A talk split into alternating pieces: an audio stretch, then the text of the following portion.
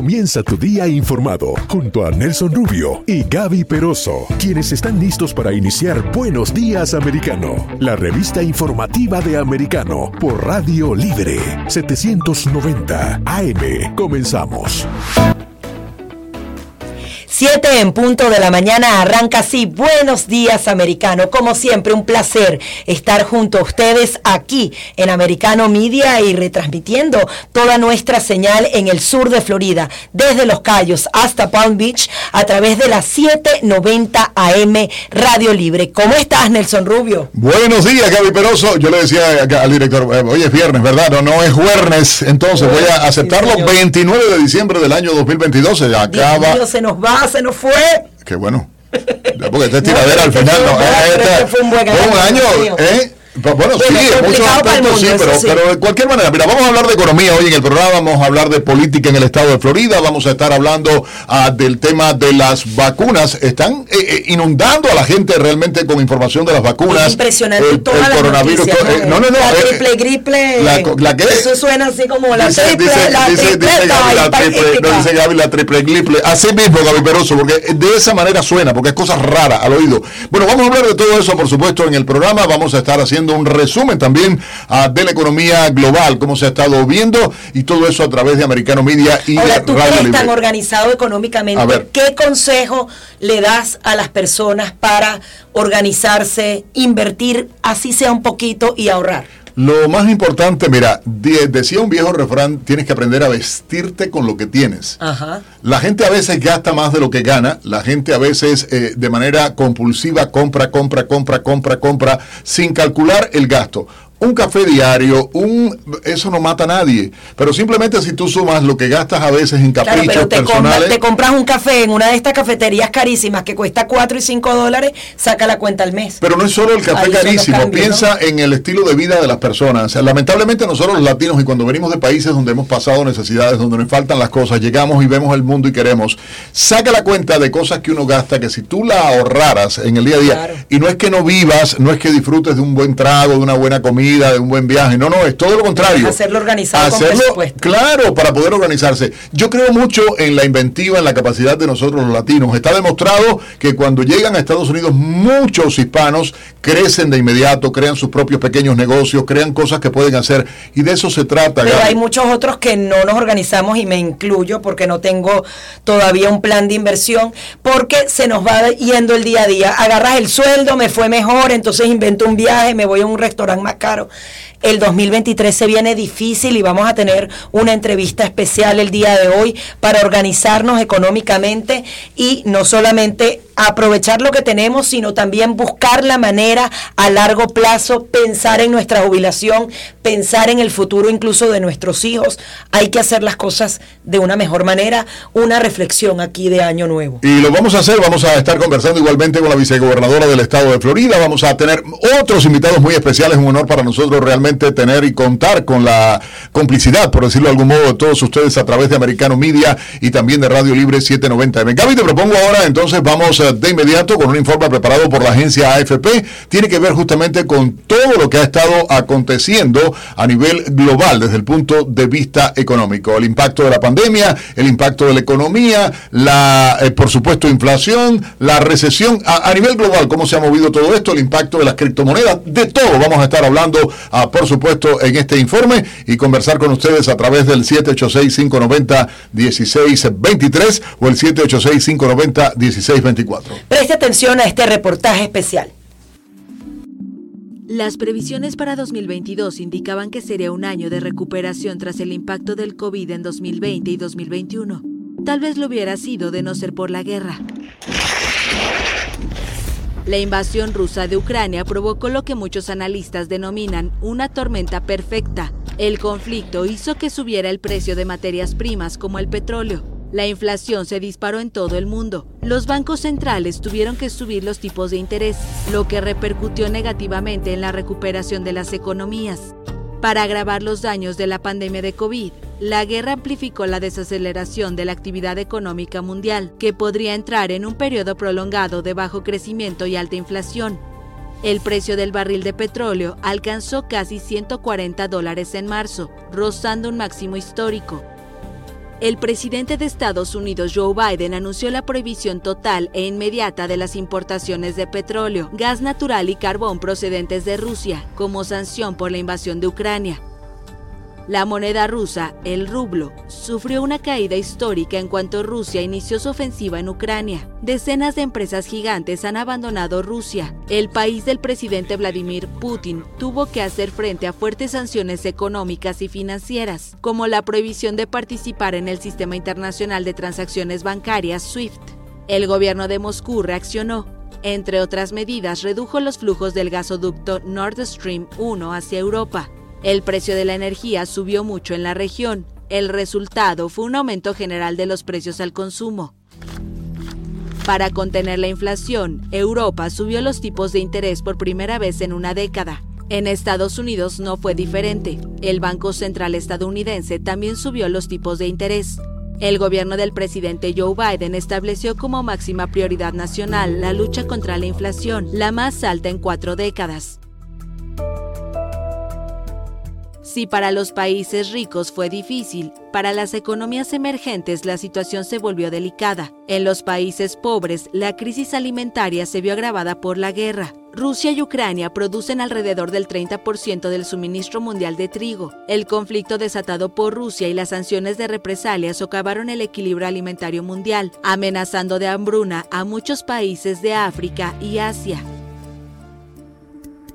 En América Latina hubo protestas contra los altos precios del combustible y los alimentos. En Argentina la crisis se agravó y llega a fin de año con la inflación anual estimada en 100% y marchas cotidianas de trabajadores y desocupados reclamando más de parte del Estado. En julio, el ministro de Economía, Martín Guzmán, renunció. Su sustituta, Silvina Batakis, duró menos de un mes en el cargo. En agosto, el presidente de la Cámara de Diputados, Sergio Massa, se convirtió en el nuevo superministro de Economía. En China, la prolongada política cero COVID, que incluyó confinamiento y cuarentenas prolongadas, asfixió la economía, que registra en 2022 su menor crecimiento en cuatro décadas. En noviembre, miles de manifestantes salieron a la calle en una decena de ciudades, exigiendo el fin de los confinamientos. Las protestas sorprendieron a las autoridades, que pocas semanas después anunciaron una flexibilización de su política sanitaria. La decisión fue celebrada por las instituciones económicas internacionales, que destacaron que el rendimiento chino es importante no solo para ese país, sino también para la economía mundial. Para las criptomonedas, el año tuvo un final amargo. La cotización del Bitcoin se desplomó, en medio de la quiebra en noviembre de la plataforma de intercambios FTX, uno de los gigantes del sector. En diciembre, Sam Backman Fried, fundador de FTX y de la firma de inversiones Alameda, fue arrestado en Bahamas e inculpado por fraude. En el mundo empresarial, un récord el gigante Apple, fundado por Steve Jobs en un garaje, se convirtió en enero en la primera empresa del mundo en superar los 3 billones de dólares. Pero lo que realmente llamó la atención fue Twitter. La propuesta de compra de la red social por parte del multimillonario Elon Musk se pareció a una telenovela. Hubo drama, suspenso y una pelea que acabó en los tribunales. Los rumores de compra se confirmaron en abril, el hombre más rico del mundo llegó a un acuerdo para comprar la empresa por 44 mil millones de dólares. En julio, sin embargo, Musk dio marcha atrás, pero su decisión volvió a cambiar en octubre, cuando finalmente se convirtió en el propietario de la plataforma. Ya como dueño despidió a la mitad de los 7.500 empleados. Además pidió elegir entre entregarse incondicionalmente o marcharse, lo que habría provocado cientos de renuncias. Desde entonces, la red social ha atravesado serias turbulencias, ¿Sobrevivirá la empresa? Solo el tiempo lo dirá.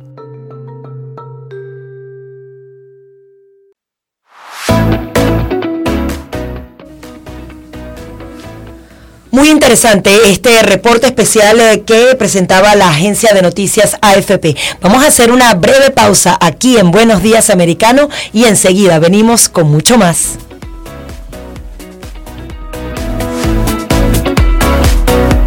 Buenos días americano. Accede a toda nuestra programación a través de nuestra página web americanomedia.com y en las principales plataformas de streaming como Roku, Amazon Fire, Google TV y Apple TV y mantente informado con nosotros.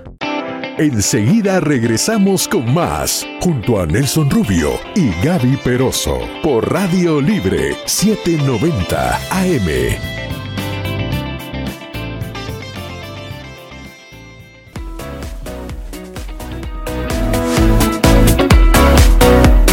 Días americano. Accede a toda nuestra programación a través de nuestra página web americanomedia.com y en las principales plataformas de streaming como Roku, Amazon Fire, Google TV y Apple TV y mantente informado con nosotros. Enseguida regresamos con más, junto a Nelson Rubio y Gaby Peroso, por Radio Libre 790 AM.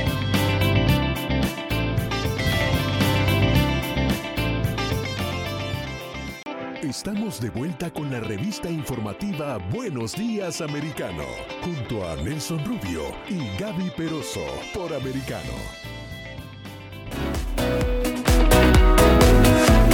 7:15 minutos de la mañana continuamos con más de Buenos Días Americano y vamos a hablar eh, de lo que han sido esta serie de revelaciones por parte del dueño de Twitter, justamente cómo funcionaba internamente esa compañía y sobre todo cómo mandoneaban desde afuera eh, y eh, estaban justamente beneficiando a grupos políticos específicos. Adicionalmente, el tema de Anthony Fauci, que fue tendencia en las redes sociales, porque justamente Elon Musk jugaba de que su pronombre, en vez de she, he o lo que usan era justamente que Fauci sea procesado e investigado. Bueno, y para hablar de este tema tenemos un invitado muy especial, a nuestro buen amigo, analista político, especialista en asuntos gubernamentales, Francisco Semeán. Francisco, gracias por estar con nosotros en Buenos Días Americano a esta hora.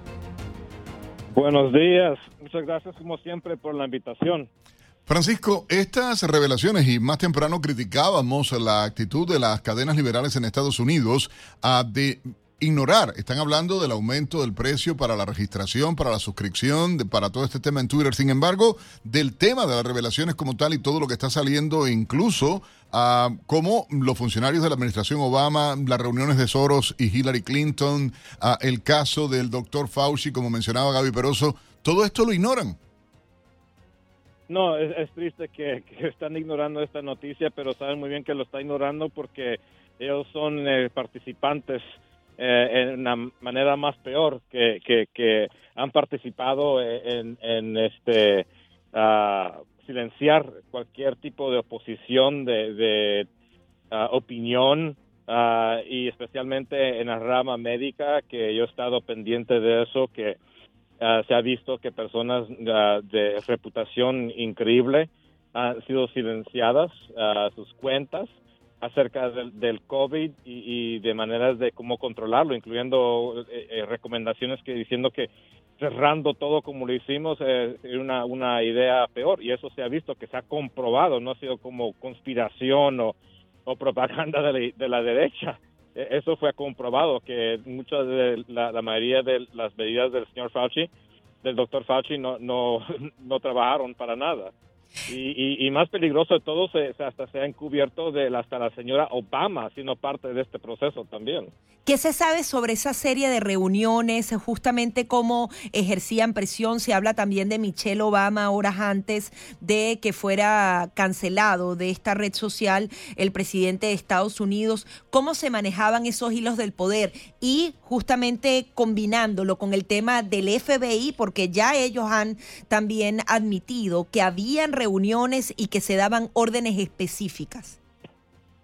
No, esto, esto es lo que vemos en los países, como dicen en los Estados Unidos o aquí en, inglés que se dice uh, Third World Country Banana Republic. Esto se ve que se ve eh, este tipo de práctica en los países como, como Venezuela, las prácticas de Maduro en Cuba, estos países socialistas comunistas, de cómo hacen silencio a, la posición uh, y, dentro, usando la, el mecanismo del propio gobierno, de nosotros, de la gente para, para hacer estas cosas. Y esto, es, esto, como dice, hay que investigarlo porque para mí eh, esto, como dice, estamos tropezando en terreno de crímenes, crímenes y, violaciones de la Constitución, la Constitución acerca de, los principios, los derechos de eh, ejercer su voz y, también eh, esto se trata, y, peormente, de, influenciar las elecciones, que sí que no sabemos cómo esto ha impactado las elecciones y hemos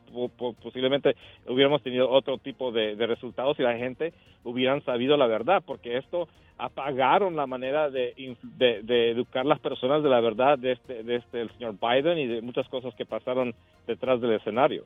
¿Qué impacto real puede tener a la larga estas revelaciones, toda esta publicación de material?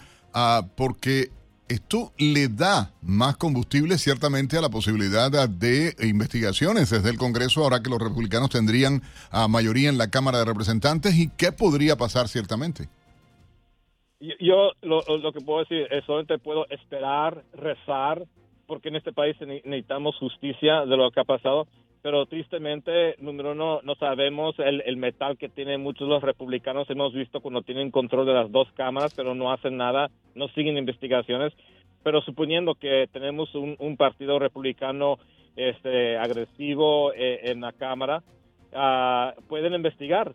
Pero si el departamento, como le están diciendo, el departamento de injusticia, eh, tenemos este, personas que no deciden a, a, poner, como dice, las penas, a este eh, los castigos y tenemos jueces que cambian eh, jurados, eh, ¿dónde vamos a ir? Y es lo que me, lo que me preocupa más, que estas personas no, no, no va justicia, porque pueden haber investigaciones, puede haber un cargo, pero después dice, ah, nada pasó.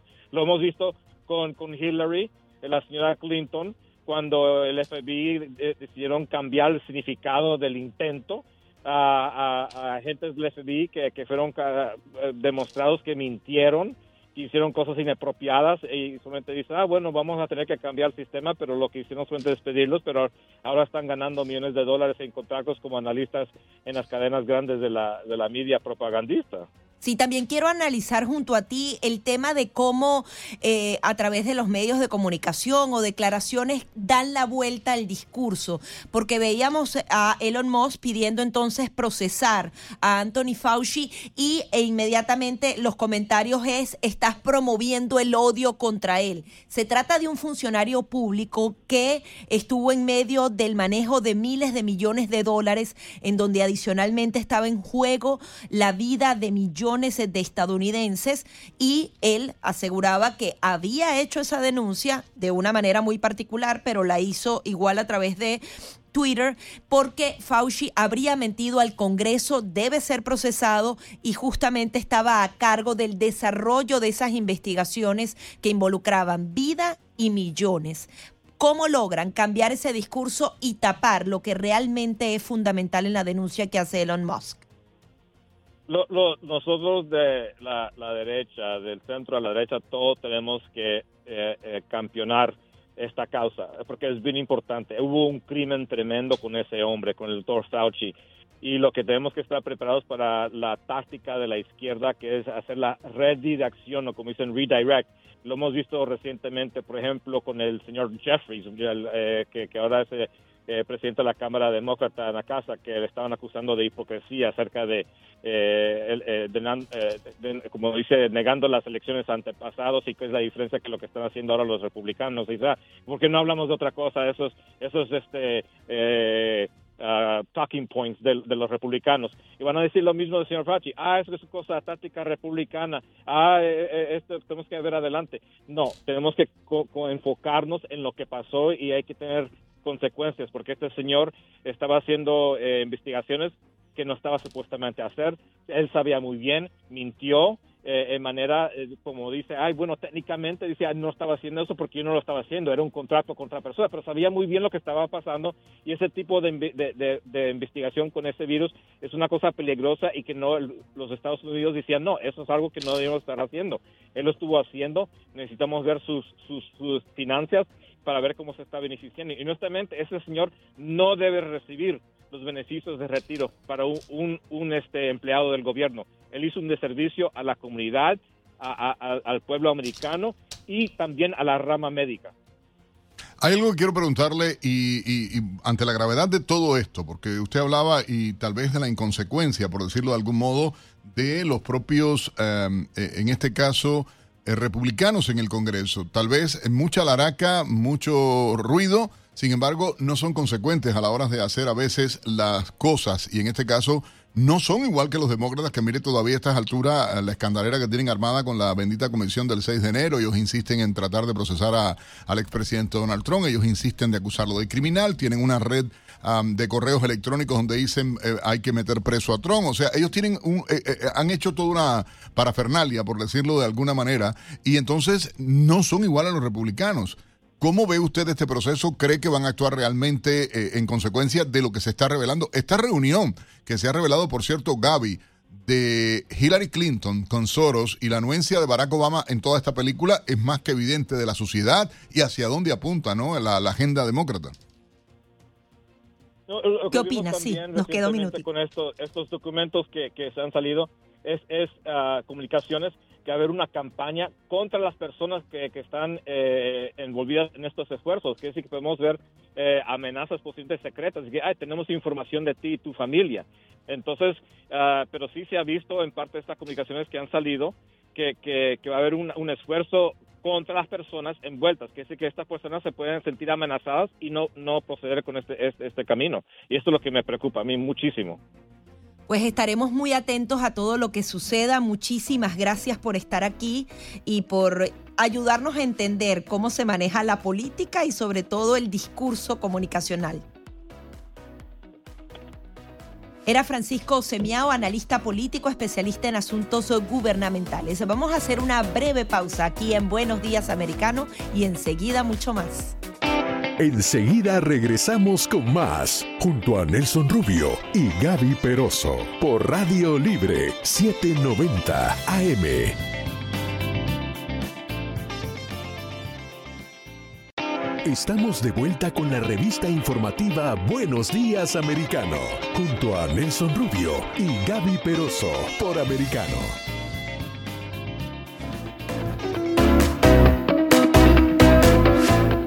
30 minutos hora del este en Estados Unidos. Eh, Gaby Peroso, Nelson Rubio, dando los buenos días americanos a toda nuestra comunidad latina, por supuesto a través de Americano Media y Radio Libre 790 AM. Tenemos una encuesta al aire a partir de los resultados de este sondeo realizado por USA Today, a donde el actual gobernador de Florida, ganador en las últimas elecciones, Ron DeSantis, estaría superando a Donald Trump entre la intención de voto eh, dentro de los republicanos. ¿Qué opinan ustedes? ¿Por quién votarían si fueran las elecciones primarias hoy del Partido Republicano de cara a las elecciones del 2024. ¿Por el expresidente Donald Trump o por Ron DeSantis? Pueden llamarnos, participar con nosotros a través de tres teléfonos, el 786-590-1623, el 786-590-1624 o el 786-577-2220. Llamen, participen. Y Gaby, hay un tema que hemos estado comentando acá en Buenos Días Americano y tiene mucha fuerza de cara a este diálogo promovido por la administración Biden grupos dentro del exilio venezolano, la oposición venezolana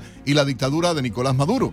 Sí, vamos a hablar específicamente de Venezuela y para ello nos acompaña Antonio Ledesma, un político de carrera de Venezuela que ha seguido muy de cerca todo este proceso. Prácticamente se van a cumplir tres semanas desde que se alcanzó un acuerdo en México, al parecer eh, de carácter humanitario, que abre la posibilidad de que Venezuela vuelva al mercado petrolero. Todo esto con la anuencia de Estados Unidos.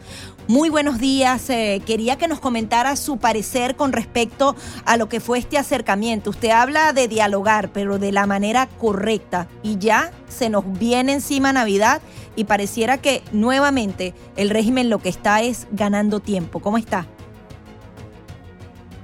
Bueno, preocupado, preocupado. Eh, hago esta confesión el momento de saludarlos a ustedes en la audiencia y replicar lo que he dicho. No, no me arrepiento de las reflexiones que he compartido con, la ciudadanía de Venezuela y de la comunidad internacional, porque dígame usted qué, qué tipo de diálogo beneficioso para lo que queremos todos los venezolanos, que la paz, la, libertad de Venezuela eh, puede dar resultados cuando, por ejemplo, el régimen se aparece en México con una ciudadana de nacionalidad italiana que además está siendo solicitada por la justicia de ese país eh, que, y la llevan como vocera de los derechos humanos.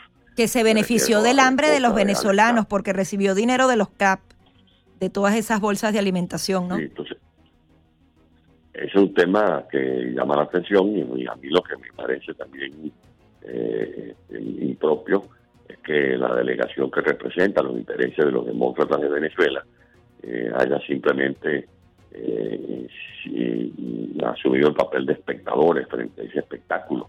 porque ellos no plantean en respuesta a esa, esa, esa parodia de, de la dictadura de Venezuela que allí se siente, por ejemplo, la viuda de Fernando Albán, que pudiera representar dignamente a las víctimas de las torturas, de los crímenes, de la que ha llevado adelante esa, esa tiranía, o que se siente allí eh, la viuda del capitán Rafael Acosta Révalo. Un diálogo en este tipo de, condiciones es para que cada una de las partes defienda sus derechos, defienda los puntos de su agenda. ¿Cuál es la agenda de, que tiene la representación de los demócratas de Venezuela? Elecciones libres ¿Qué elecciones libres puede haber en un país donde la tiranía controla todas las instituciones? Sin instituciones autónomas no hay ningún mecanismo democrático que funcione en, ninguna parte del mundo. Le dan un solo dato. En Venezuela hay más o menos 9 millones de electores que estamos fuera del sistema electoral. O sea, prácticamente la mitad del registro electoral permanente. ¿Qué tipo de elecciones libres pueden hacerse cuando tenemos, por ejemplo, más de 4 millones de electores en, el destierro, a los que no se nos está respetando nuestros derechos políticos. Tenemos en Venezuela más de 3 millones de nuevos electores que no han podido inscribirse en el registro electoral permanente. Tenemos más de 2 millones de, o casi 2 millones de electores que han migrado dentro del territorio nacional, vivían antes en el Zulia, ahora viven en Carabobo o viceversa. Estas son correcciones que hay que hacerse ¿Qué tipo de elecciones libres puede haber en un país donde la, libertad de expresión está anulada? Sería una elección silenciosa. Ya, no es solo lo que hizo Chávez con Radio Caracas Televisión o con la cadena Belfort, es lo que sigue haciendo Maduro. Ayer le negaron la licencia a otra emisora de radio. Ya van más de 82 emisoras que Maduro ha silenciado en lo que va de este año 2022. Alcalde Ledesma, a mala intención eh, tal vez ignorancia política, voy a decir, demasiado protagonismo de los nuevos líderes de la llamada oposición venezolana. ¿Por qué se repiten errores que ya se cometieron ah, desde la mesa de la unidad eh, democrática y que ahora lamentablemente se repiten y donde la prioridad, como usted lo dijo magistralmente, no es los problemas que realmente tiene Venezuela, no es la solución del tema uh, crisis Venezuela, la violación de derechos humanos, la pobreza en que está viviendo el pueblo venezolano, sino la agenda que le interesa al régimen. La agenda que tienen los líderes de la nueva oposición venezolana, el protagonismo político y una elección que, como usted decía, para nada es confiable. a qué se debe esto? Bueno, porque no hay, el problema es que no hay una estrategia realmente compartida.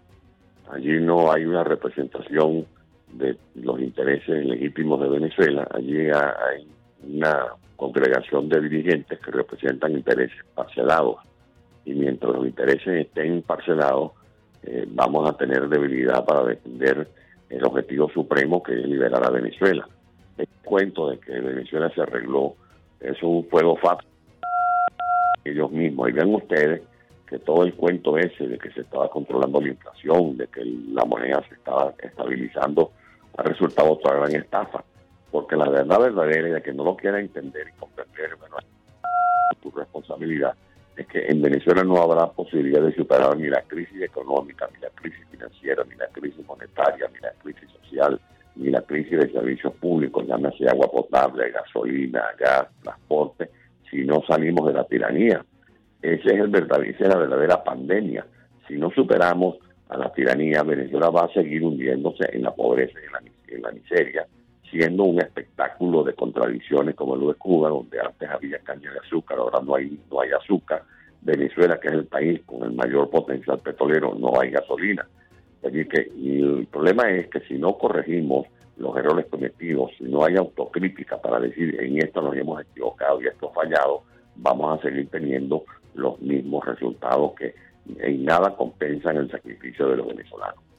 Ahora, ¿qué opina usted, por ejemplo, de las elecciones primarias? Incluso se hablaba de que para esas elecciones primarias debían participar los electores fuera del país y obviamente eh, participar en lo que serían esas elecciones de 2024. A mí me llama la atención porque yo estoy segura que si no los si el país se lo pone como una propuesta, se podría organizar a través de los países, incluso Naciones Unidas tiene mecanismos para eh, justamente inscribir a esos venezolanos en el extranjero e ir adelantando esto independientemente de lo que suceda en México y que participen tanto en las primarias como en esas elecciones. Su opinión con respecto a los votos en el extranjero, que pueden ser 3 o 6 millones de votos, y adicionalmente de esas primarias, ¿quiénes van a participar? Porque muchos de los que deberían ser candidatos están inhabilitados, están fuera del país, eh, prácticamente no quedan candidatos, ¿no?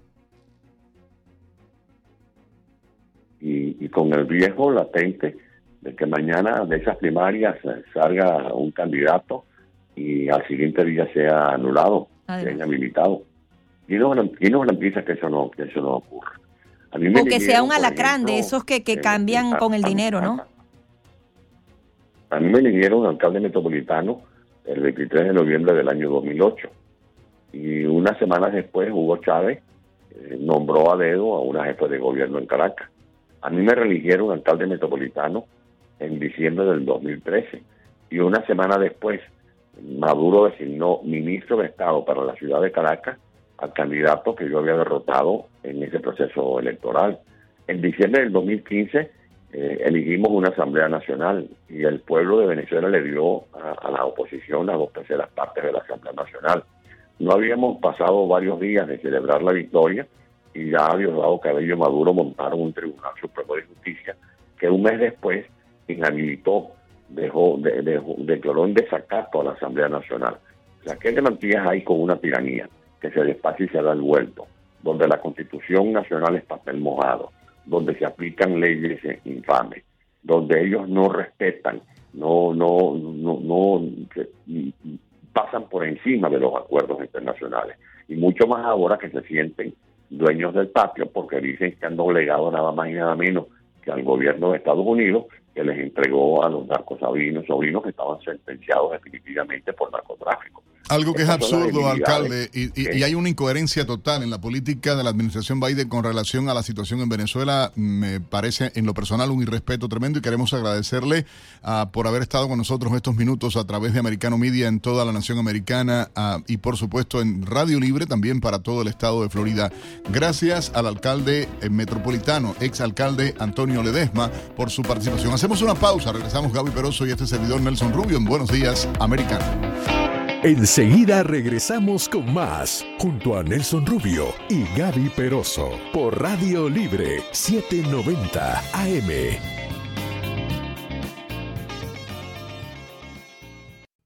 Estamos de vuelta con la revista informativa Buenos Días Americano, junto a Nelson Rubio y Gaby Peroso, por Americano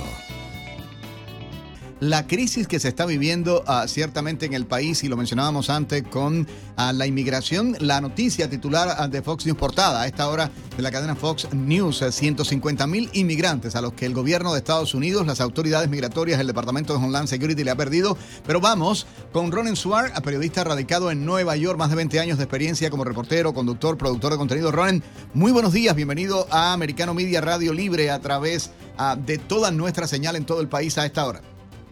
Hola Nelson, hola Gaby, muy buenos días para los dos. ¿Cómo están ustedes? Muy bien, gracias. A, Ronen, quiero primero, si nos permites, poder poner y que tenemos un audio a esta hora de el alcalde justamente eh, de Nueva York para que eh, la gente pueda escuchar lo que dijo, lo que habló ah, sobre esta situación. Uh, I've been, you know, I've been frustrated throughout my life in public service. I've never been more frustrated now. This is a national problem.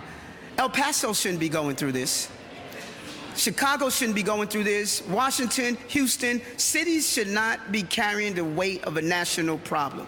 This is unfair to all of our cities to have to go through this without any help from the national government and the state government. And so we are building out that which is within our span of control, but we need help from the federal and state government to assist us. Bueno, hablaba y decía algo que llamaba la atención. Decía y mencionaba varias ciudades, a Nueva York, Chicago, Washington, D.C., incluso mencionaba El Paso, Texas, eh, concretamente, y decía que todas las ciudades necesitan el apoyo federal, nacional, que no es un problema de la ciudad. Exacto. Pero, pero lo, triste, lo triste de todo esto es que de manera coincidente, abro cierro comillas, todas las ciudades son gobernadas por demócratas. Y le están pidiendo al gobierno demócrata, a, a Ron, eh, eh, apoyo, ¿no? Ahí está el gran problema, lo que dice Gaby, el gran conflicto, que él también lo señala ahí en el, en el audio que escuchábamos, es la falta de recursos. Bueno, lo concreto hoy es que amenaza, por lo menos lo ha hecho eh, de esa manera en principio el alcalde, en recortar servicios para los neoyorquinos en función de los nuevos migrantes que llegan a la ciudad de eh, Nueva York. Esto es un poco lo que señaló, él hizo una recorrida justamente por centros eh, shelters o lugares donde hoy la situación es muy compleja. A mí me ha tocado conocer la situación, tanto de salud como de lo que tiene que ver básicamente eh, con las necesidades que tiene la gente que llega. Imagínense que viene de lugares lo más básico, ¿no? Que algunos son de muchísimo calor, eh, necesitan ropa de abrigo, necesitan comida porque no la tienen. De todo eso se está haciendo cargo el gobierno local. Y Eric Adams dijo que no tiene más personal, que ya en este mes de diciembre se agota absolutamente todo y que va a empezar o amenaza o dice, no sabemos si es una realidad, si es solo una amenaza, pero lo concreto es que él advierte, si esto continúa así, no me envían el dinero, directamente vamos a tener que recortar servicios a neoyorquinos. ¿Y qué está pasando? ¿Hay personas en la calle? ¿Los eh, albergues están ya repletos? ¿Cuál es la situación particular de la ciudad de Nueva York? Eh, sí, Gaby, están totalmente repletos los eh, shelters. Eh, se espera que aún lleguen más migrantes. Ha parado en algún momento igual la llegada masiva de migrantes, pero claro, no dan abasto con que eh, la comida puede haber suficiente, hay muchos voluntarios, la verdad que la gente a nivel de voluntarios hay suficiente, pero eh, por supuesto que el Estado mm, con ese solo servicio o ese solo trabajo no da eh, abasto.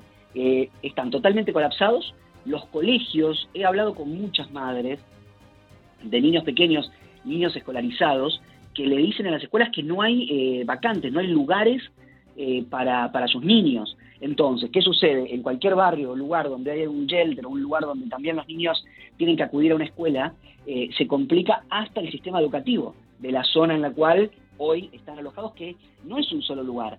Eh, es en Bronx, es en Manhattan, es en Manhattan hay varios, no estamos hablando de un solo lugar, estamos hablando en Queens, digo, todos los los, los barrios tradicionales populares de la ciudad de Nueva York, que es lo que eh, llama la atención en, este caso. Están en todas partes, dice que 31 mil personas, 31 mil personas, más de 31 mil personas que se han habilitado 60 albergues, pero hay algo que sí es grave y los residentes de Nueva York están viendo como negativo, han tenido que recortar los servicios que tradicionalmente se le daban a la gente necesitada, a los homeless, a, las personas de bajos recursos, y esto me llama la atención porque el propio alcalde Adams dice que se ha sentido mayormente ignorado por el gobierno estatal y por el gobierno federal. Sí. Eh, sucedió lo mismo en la anterior gestión. Eh, bueno, uno podía decir el Estado federal y la pelea y esto, pero la pelea era entre el Estado y la ciudad de Nueva York, que eran demócratas, ¿no? En ambas, en ambas condiciones. Eh, y también hubo, hubo, porque claro, muchos señalan que Nueva York se lleva mucha cantidad de dinero, produce dinero y no es suficiente para poder autoabastecerse que necesita siempre de la ayuda federal. Y la, la ayuda federal no llega. Hoy no está llegando lo que, según Eric Adams, necesita para no recortar, como tú bien dices, y, recordemos que hace poco se lanzó, hablando de homeless, de personas con problemas mentales, se lanzó una nueva normativa para eh, internar eh, en forma compulsiva o en una forma un poco más fácil a personas que estuviesen en peligro para ellos y en peligro para terceras personas. Eso también incrementa la necesidad de dinero para el sistema en este caso de salud mental y de salud pública, ¿no? Ahora, ¿crees que el invierno pueda correr a muchos de estos migrantes? Porque en Nueva York se siente muy fuerte. ¿Esto podría favorecerlos y que todas estas personas bajen a Florida? Es buen punto. Yo creo que por lo que he visto, hablado, no creo que muchos elijan irse de la ciudad. Eh, creo que, prefieren quedarse y, buscar. Hay trabajo, en la ciudad de Nueva York siempre hay trabajo. Eso también es un, dato cierto. Eh, y creo que en función de eso se moverán algunos, pero no la mayoría para mí. Pero también eso podría, por ejemplo, bajar los sueldos, porque si hay muchas personas buscando trabajo, se aprovechan también de eso, ¿no? Al final, económicamente no es ventajoso para la ciudad de Nueva York. Totalmente. Aparte, la cantidad masiva de personas que, por supuesto, no tienen la condición, pero tienen que trabajar igual, eh, y ahí también hay un problema vinculado con lo migratorio. Hay algo que, quería comentarte y es eh, la, situación real. O sea, todavía esto del artículo 42, lo que está por decidirse en las próximas horas, y el propio alcalde Adams, Eric Adams, ha dicho va a ser mucho peor para los neoyorquinos, va a ser mucho peor para la situación que está viviendo la ciudad. Y, como mencionábamos, el eh, denominador común que se está viviendo justamente por el tema de la situación ah, con la inmigración es algo que es grave, pero común el denominador es que todos los alcaldes demócratas que están viendo que la propia política de la administración Biden es errónea.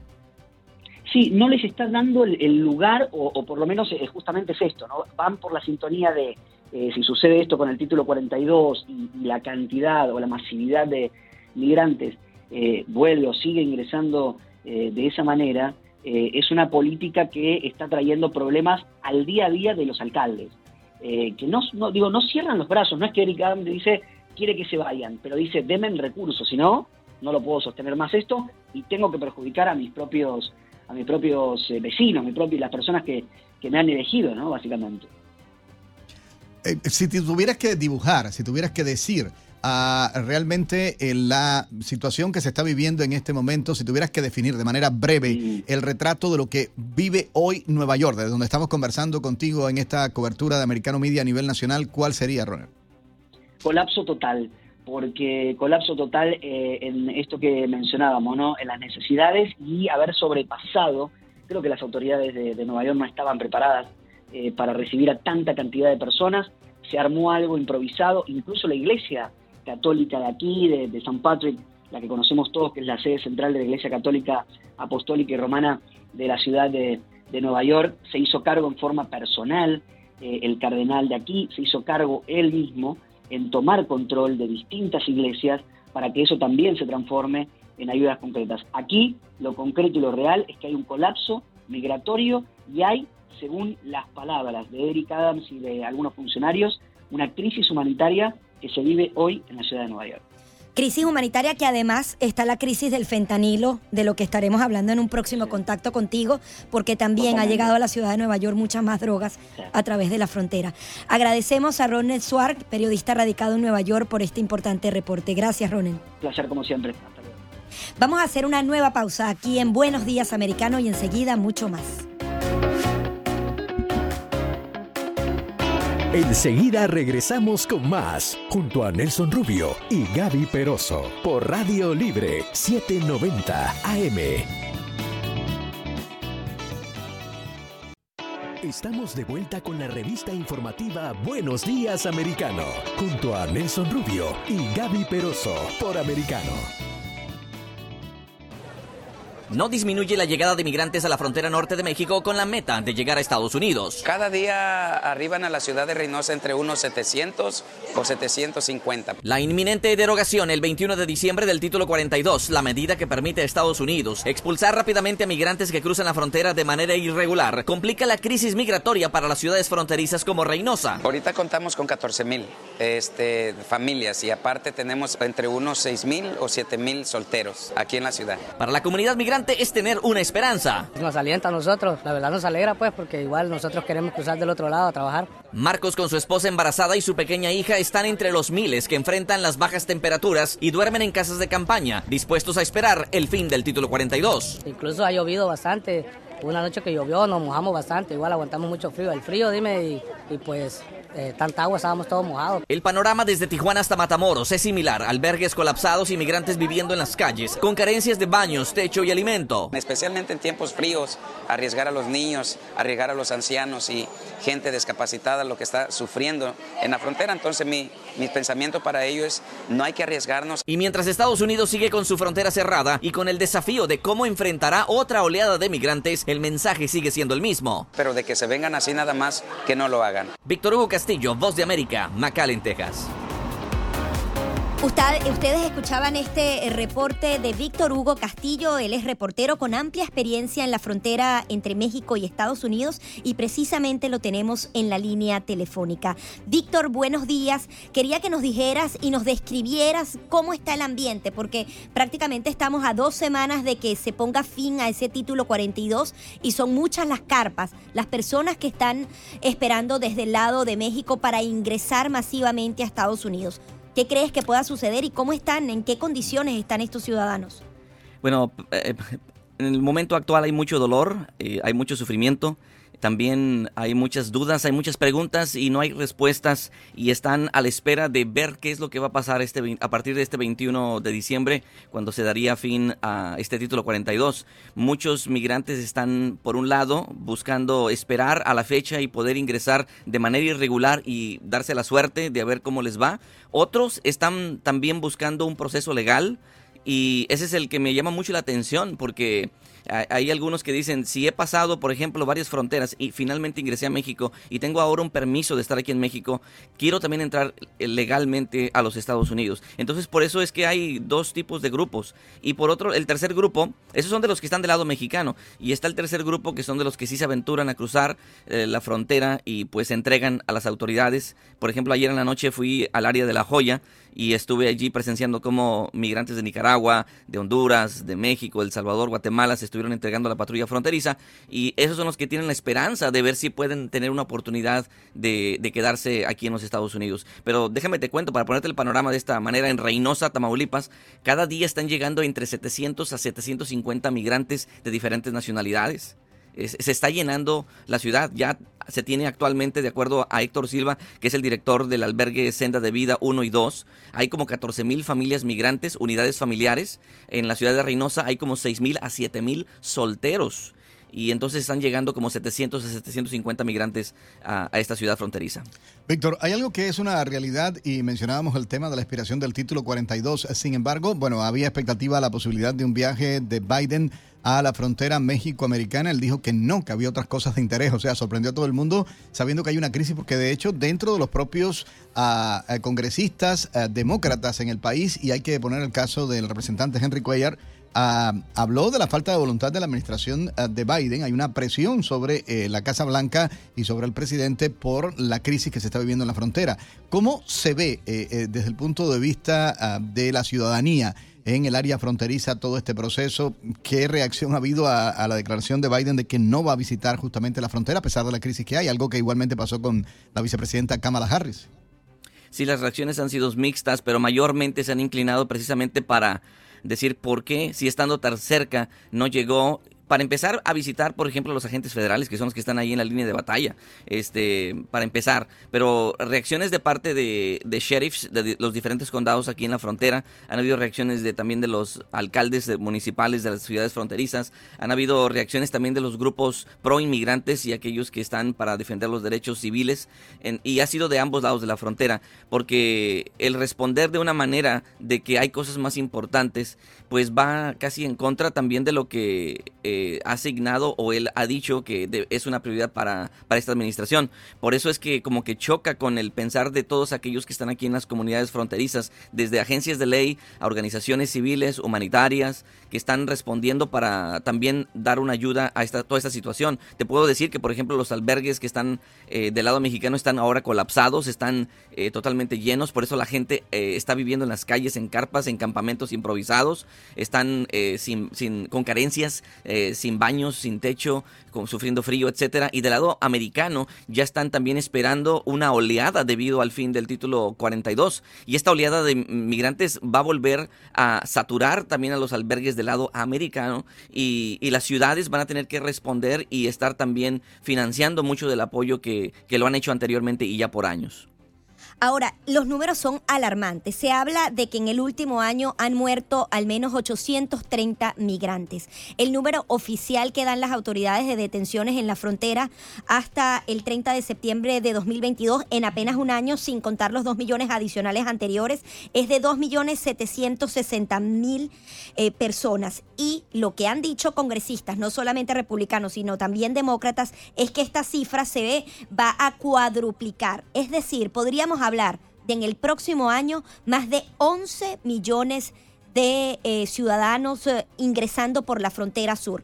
11 millones es ese famoso número que durante años nos han dicho que esos 11 millones de, de migrantes eh, se les debe dar papeles. Ahora vamos a hablar de 22, de 30 millones de personas que viven en un limbo, porque pasan la frontera, se quedan aquí, pero al final es súper complicado hacer vida en Estados Unidos sin papeles. Sí, y con el aumento eh, o duplicado o cuadruplicado que se espera o se pronostica después del fin del título 42, eh, pues imagínate, este, ahora también habrán respuestas ah, similares o, o se van a expandir, mejor dicho, las, las respuestas del- de gobiernos estatales como por ejemplo Texas, que va a estar si- siguiendo mandando en autobuses a migrantes hacia el norte. Eh, ya son miles los que ha estado enviando precisamente porque lo que quiere es aliviar la carga a los municipios que están aquí en, en la frontera del lado americano y, y esto se va a Es que volver en un imagínate, caos. el, el promedio es de 7.500 personas diarias. A el gobernador Ron DeSantis lo criticaron por mandar eh, menos de 60 personas y ellos reciben 7.500 diarias. Es inmanejable este número y nos llama la atención que el presidente Joe Biden justamente visitó el día de ayer Arizona, pero para él fueron más importantes los chips y los semiconductores que, por ejemplo, esos 830 migrantes que murieron por el discurso que da la Casa Blanca de frontera abierta. Sí, mira, este, hace unos días estuve platicando con el, un representante del sindicato de los agentes de la patrulla fronteriza y ellos mismos dicen eh, deberían de correr a todos, este, desde el que está a cargo del departamento de eh, seguridad y protección fronteriza al departamento de seguridad nacional y, y el presidente dice porque no están haciendo su trabajo y nosotros estamos allí en la línea, en la frontera.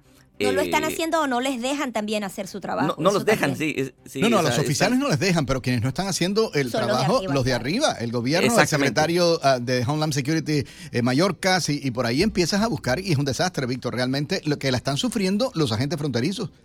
Sí, están desmoralizados totalmente. Este ya, o sea, simplemente están, por ejemplo, procesando a un grupo. Anoche te decía que estaba ahí en La Joya y llega un grupo y están procesándolos y, y están ocupados con ese grupo y de repente ven que va llegando otro y ellos mismos, los mismos agentes voltean y dicen, ahí viene otro. O sea, sorprendidos, ahí viene otro y ahí viene otro. Este, y los autobuses pues están llegando y yéndose y llegando y yéndose, o sea, parece como una central de autobuses, este, los puntos donde están cruzando, donde, de entrada y salida. Y ahí el Este, tema es que están tan saturados que, por ejemplo, no pueden verificar eh, los antecedentes penales de una persona si esa persona ya había sido expulsada de Estados Unidos porque tienen que acompañar a unos migrantes, no hacen la- el patrullaje necesario. O sea, es como una cadena de desaciertos. Sí, y por ejemplo anoche, también por ejemplo entre ellos habían eh, muchos menores no acompañados.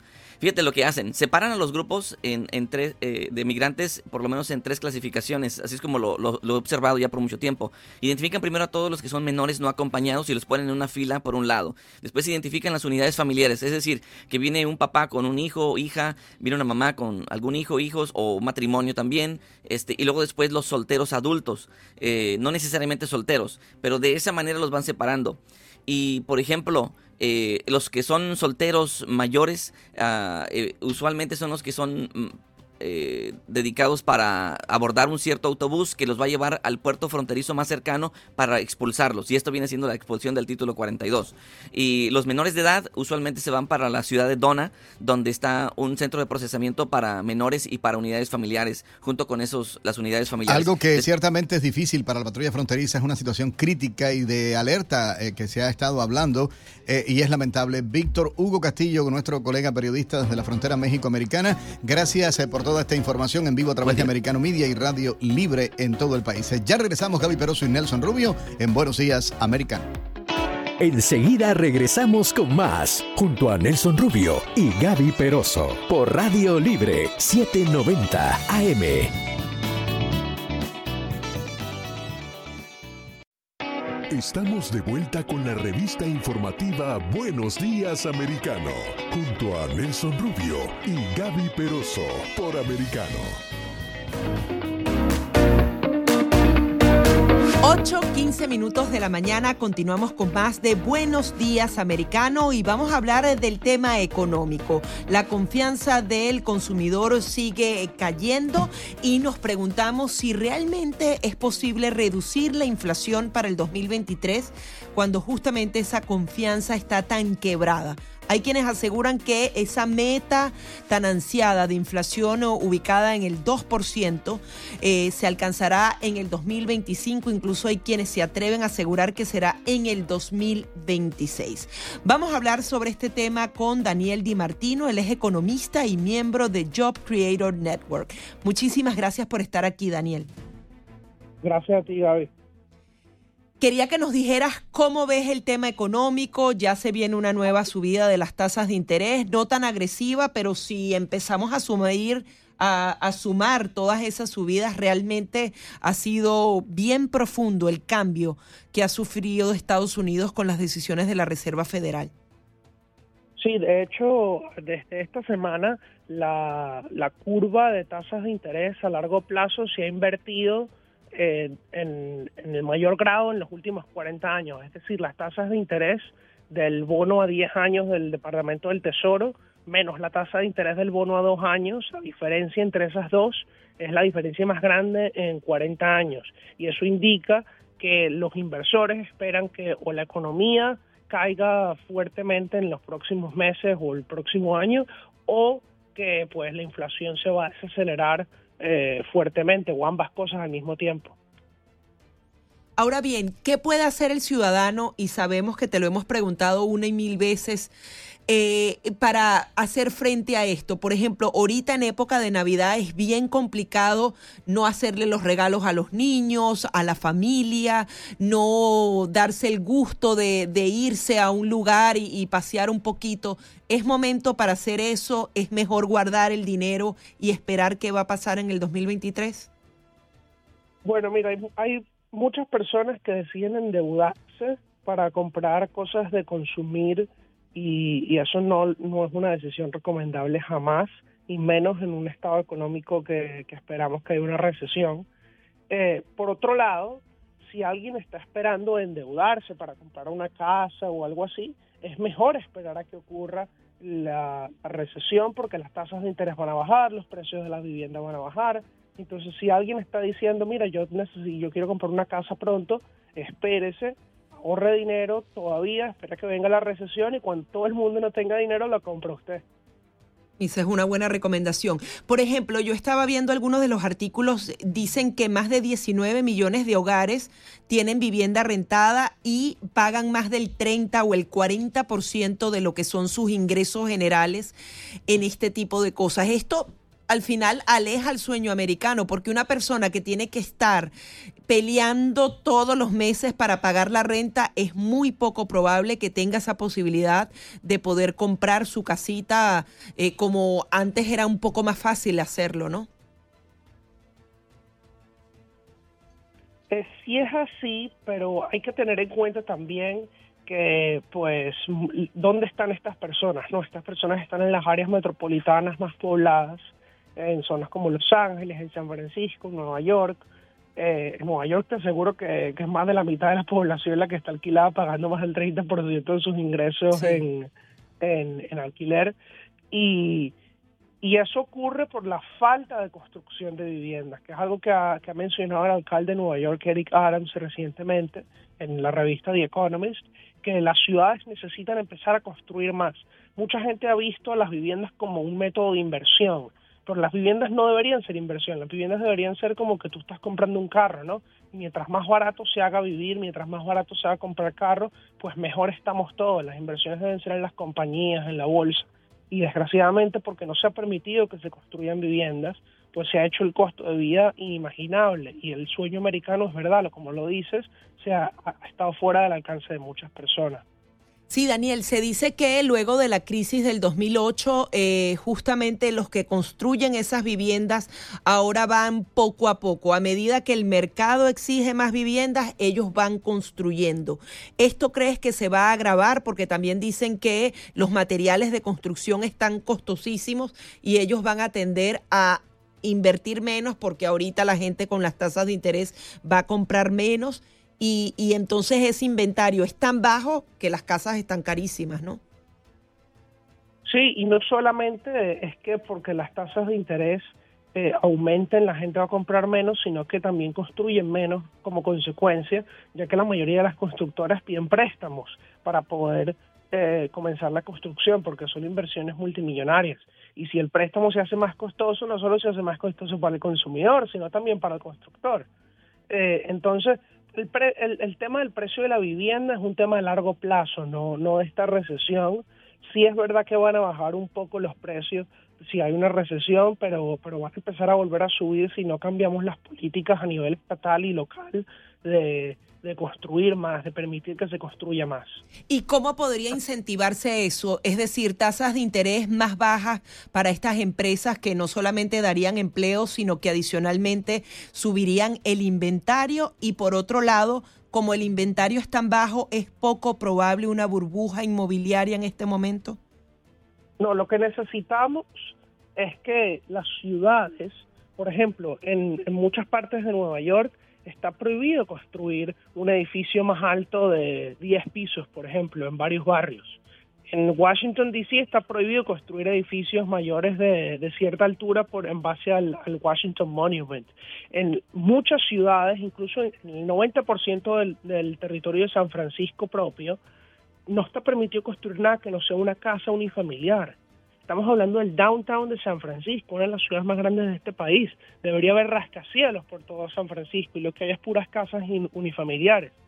Está bien que la gente quiera vivir en una casa unifamiliar, pero en el downtown de las ciudades debería poderse construir rascacielos. Imagínate, en el mismo territorio, en vez de tener dos casas, podrías tener 100 y eso multiplicaría la oferta de casas y, y pues la población seguiría igual y, y, por lo tanto disminuiría el precio. Ahora bien, ¿en qué otro tipo de inversiones puede justamente apostar el estadounidense en este momento? ¿O realmente es como tú dices, mejor aguantar lo más que pueda con el dinero en mano y ver qué pasa en el 2023? Yo, yo pienso que lo mejor es aguantar, es invertir en cosas seguras. Si la gente quiere invertir en un, en un bono que da mucha, un retorno muy alto, pero, pero no es una cantidad muy grande que se puede invertir, son los bonos ajustados por inflación del gobierno, que se llaman los bonos I, que no los deben confundir con los TIPS, son los bonos I, y el gobierno te permite invertir hasta 10 mil dólares al año en estos bonos, te pagan la tasa de inflación cada seis meses, es decir, esos bonos ahorita están dando más del 7%. Imagínate, esto es un bono asegurado por el gobierno de Estados Unidos, cero riesgo, al 7% de interés. Eso está mejor que la bolsa, esto está mejor que cualquier otro bono y por eso el gobierno solo te permite comprar 10 mil dólares, es básicamente un subsidio y yo pienso que la gente no debe perder la oportunidad de, de, aprovecharse de eso. Ahora, volviendo a la pregunta inicial, ¿cuándo crees tú que la inflación va a empezar a ceder realmente? Por ejemplo, noviembre y diciembre es muy difícil que baje por debajo del 7%, pero quizás el año que viene, en los meses que son más lentos, la inflación podría caer uno o dos puntos o eso todavía estamos lejos de lograrlo. Yo, yo sí pienso que la inflación ya ha comenzado a ceder levemente y que va a, ceder mucho más rápido a partir del, de, del año que viene. Eh, no pienso que vaya a disminuir en uno o dos puntos en un mes, pero sí pienso que, que es posible que la inflación empiece a disminuir en medio punto, en varios, eh, no sé, 0,2% al mes, y si hace eso, pues en un año si empieza a disminuir aproximadamente a medio punto, pues estamos hablando de que vamos a retornar al 2% para principios del 2024. Ahora, para las personas que desconocen cómo se da este movimiento económico, que ceda la inflación quiere decir que algunos precios bajen realmente, es decir, compraba la harina en 1.25 y al mes siguiente voy a llegar y va a estar en 1.15. ¿Eso es posible o realmente los precios se van a quedar como están? Mira, eh, es posible que ocurra en una en unas categorías pequeñas, pero decir que cede la inflación no significa que empiece la deflación. Es decir, la inflación es el aumento de precios generalizado. Si la inflación disminuye, simplemente significa que los precios siguen aumentando, pero más lento. Eh, si la inflación la inflación tendría que hacerse negativa para que los precios bajen y eso si no esperamos que pase, eso no es normal. Eh, Lo bueno es que si la inflación cede, pues los ingresos van a poder aumentar a una tasa más alta y pues sí, la, la harina va a seguir costando más de lo que costaba antes, pero ahora tú vas a empezar a ganar mucho más dinero. Muchísimas Entonces, gracias, Daniel. Se nos agotó el tiempo. Daniel Di Martino, economista y miembro de Job Creator Network. Ya venimos con más.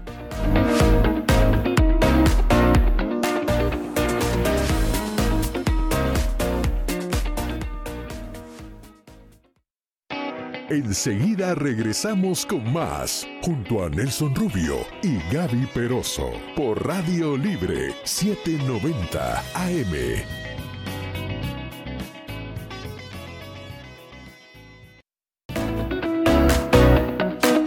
8.30 minutos de la mañana continuamos con más de Buenos Días Americano, como siempre invitándolos a que nos siga a través de las redes sociales. Estamos en absolutamente todas, usted solamente coloca Americano Media y va viendo minuto a minuto, midiéndole el pulso a la política estadounidense y también con una mirada hacia nuestros países, a los países hispanos. Adicionalmente, eh, tenemos entonces eh, la entrevista que les hemos venido anunciando, la vicegobernadora de Florida.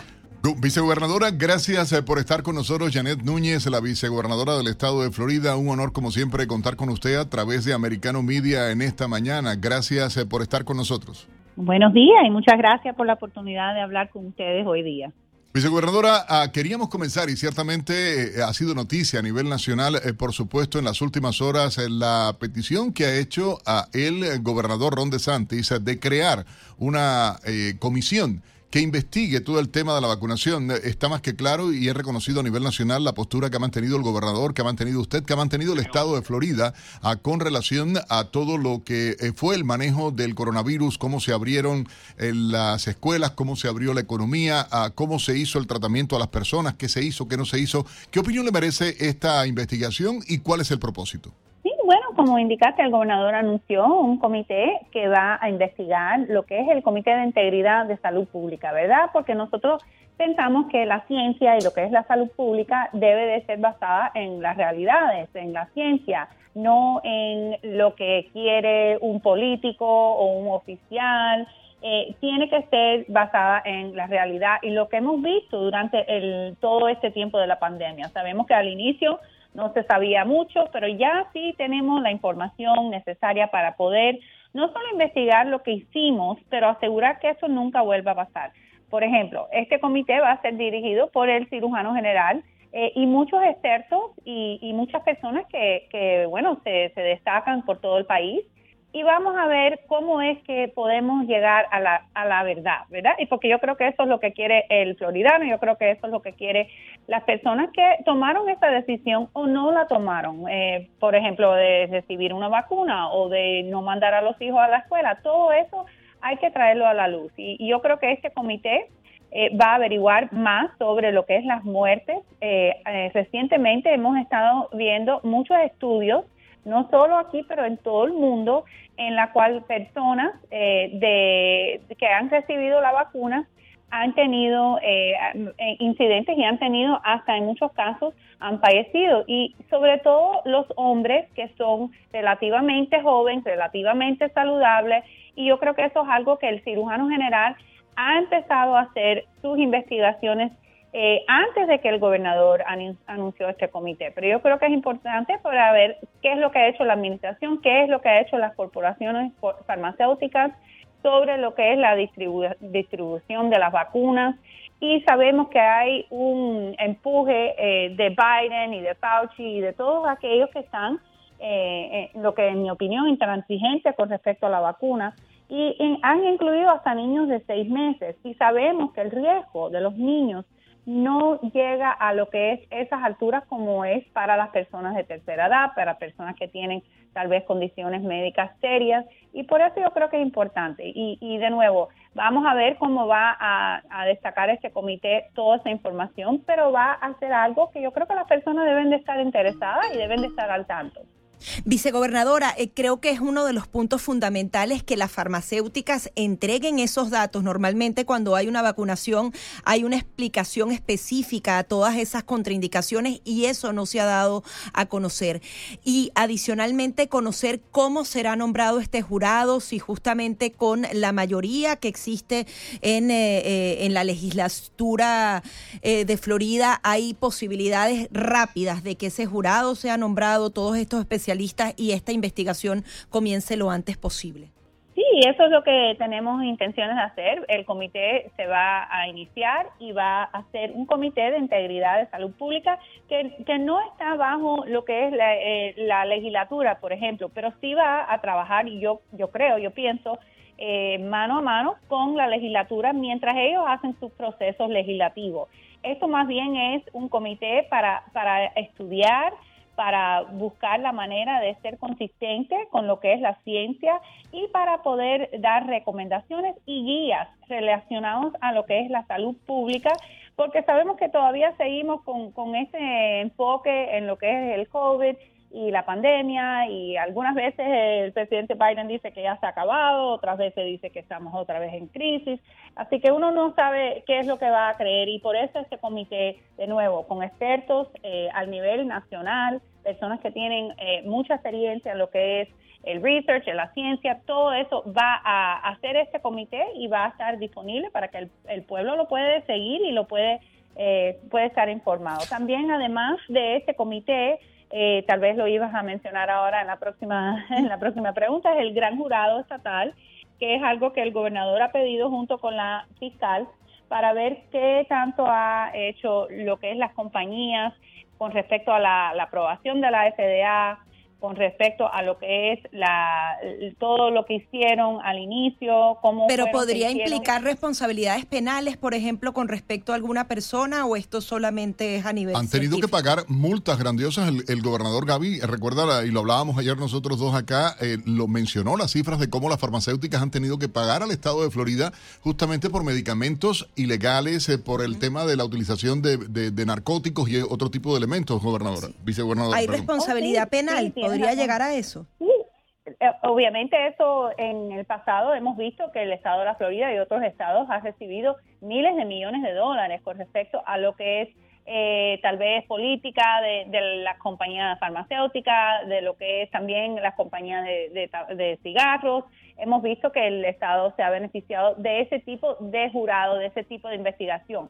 Ahora, vamos a tener que ver lo que va a, hacer el, el, jurado. Eso va a tomar, yo diría que normalmente estos jurados eh, toman más de un año, pero bueno, vamos a ver cómo van a poder llegar esos pasos pero sí va a investigar si hubo delitos en la Florida relacionados con las vacunas y la, la manera, el método de cómo recomendaron eh, lo que es las vacunas. Yo creo que cuando uno, muchas personas dicen, bueno, yo no sé cuál es el problema, tenemos vacunas de todo tipo, tenemos vacunas para los niños, sí, pero esas vacunas llevan décadas, ¿verdad? Años tras años que se ha hecho muchos estudios, se ha visto lo que es el riesgo, muy importante, el riesgo en estas vacunas es muy, muy bajito. Y en comparación con estas vacunas que son relativamente nuevas, que, que de verdad no tenemos mucha información, el mismo cirujano general ha dicho que él ha tenido que, que pasar mucho trabajo para poder ver cuáles fueron la, el método, el mecanismo y toda la información sobre cuando hicieron los clinical trials, cuando hicieron los estudios al inicio de la pandemia. Vicegobernadora, otra pregunta y cambiando de tema, porque mucho luego de que hicimos el anuncio desde ayer de que usted estaría con nosotros, otro tema muy candente realmente y preocupante para la comunidad en el Estado es lo que está ocurriendo con los seguros, el tema de los seguros, eh, la nueva ley que se pretende aprobar, las presiones que está haciendo el gobierno desde la legislatura estatal y desde la propia gobernación para que sean más eh, diligentes a la hora, ah, porque se quejan mucho, se han estado yendo, se aprovechan de la propia política las compañías de seguros ah, aquí en el Estado y luego el afectado es el propietario.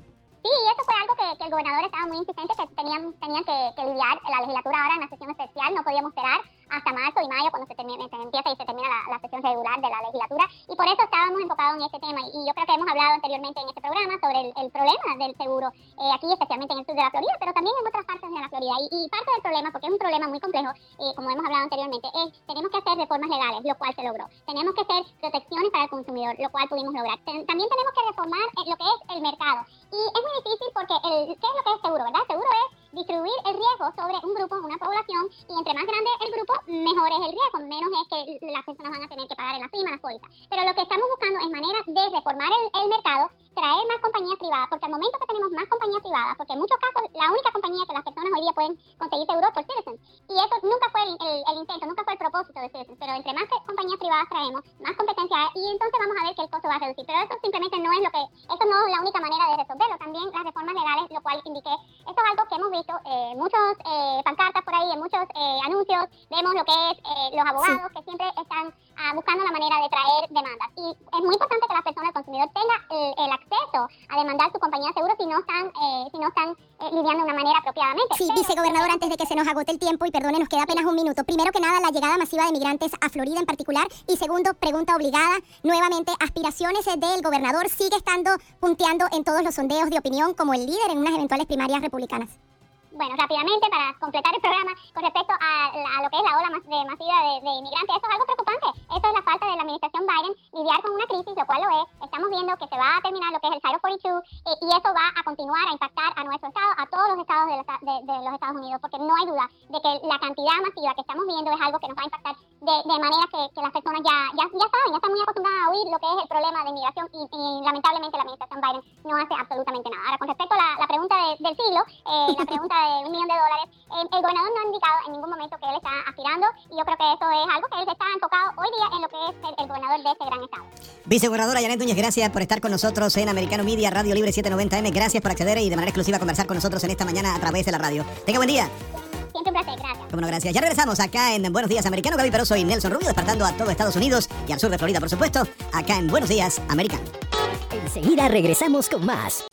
Estamos de vuelta con la revista informativa Buenos Días Americano, junto a Nelson Rubio y Gaby Peroso por Americano.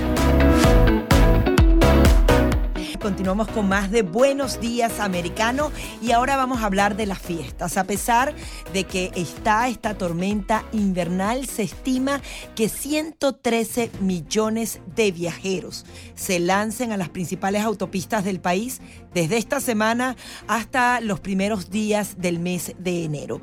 Y es por eso que hemos invitado al gerente de la Asociación Americana del Automóvil, conocida como AAA, a André L. Cody. Muchísimas gracias por estar aquí. Buenos días. Por tenerme. Quería que nos comentara un poco los números que están manejando para estas fiestas. ¿Va a ser eh, como mejor que nunca? ¿Ya ahora sí la pandemia está completamente superada? Sí, efectivamente, cerca de 112 millones de norteamericanos, de conductores, viajarán a través de la, viajarán en Estados Unidos. Eh, de estos, casi 103 millones lo harán por carretera. Este es el feriado de fin de año y de Navidad más congestionado desde que la AAA comenzó a hacer sus pronósticos en el 2000. Entonces se espera que los aeropuertos estén bastante llenos y las carreteras estén bastante congestionadas con muchos automóviles. Incluso tenían una estimación de 6.3 millones de personas solo en Florida que van a viajar al menos 50 millas. Eso es muy común, ¿verdad? Que en Florida vayan a Orlando, a Tampa, que, que estén ahí cerquita y se queden en el estado. Efectivamente, porque esos 6.3 millones, 5.8 millones lo harán por carretera y los destinos principales son los parques temáticos en la Florida y los parques nacionales.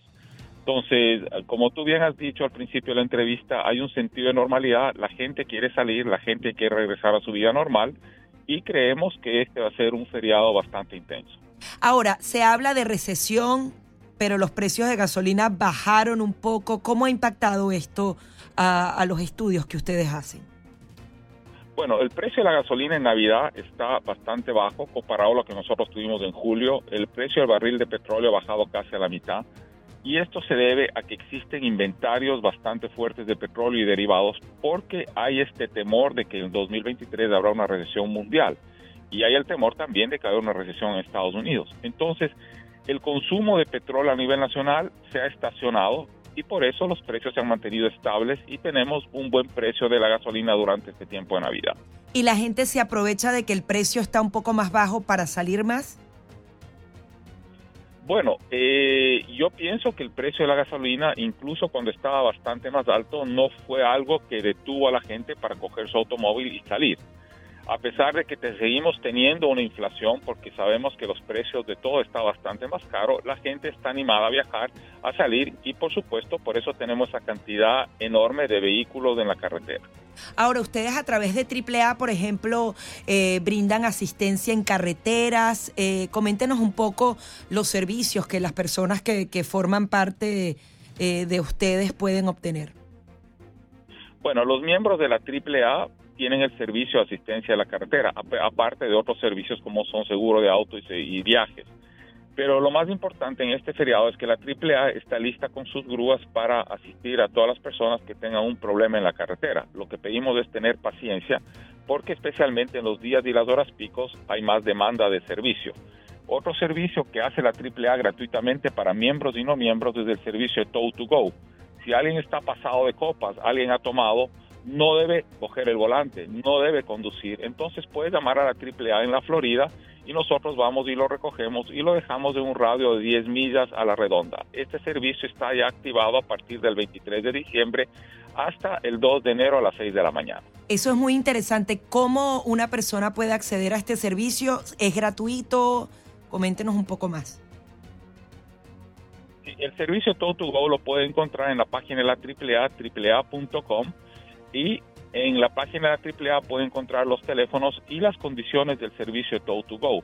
Existen ciertas restricciones, como decimos, 10 millas a la redonda donde la persona esté y también dependiendo de la demanda que tengamos en ese momento de llamadas.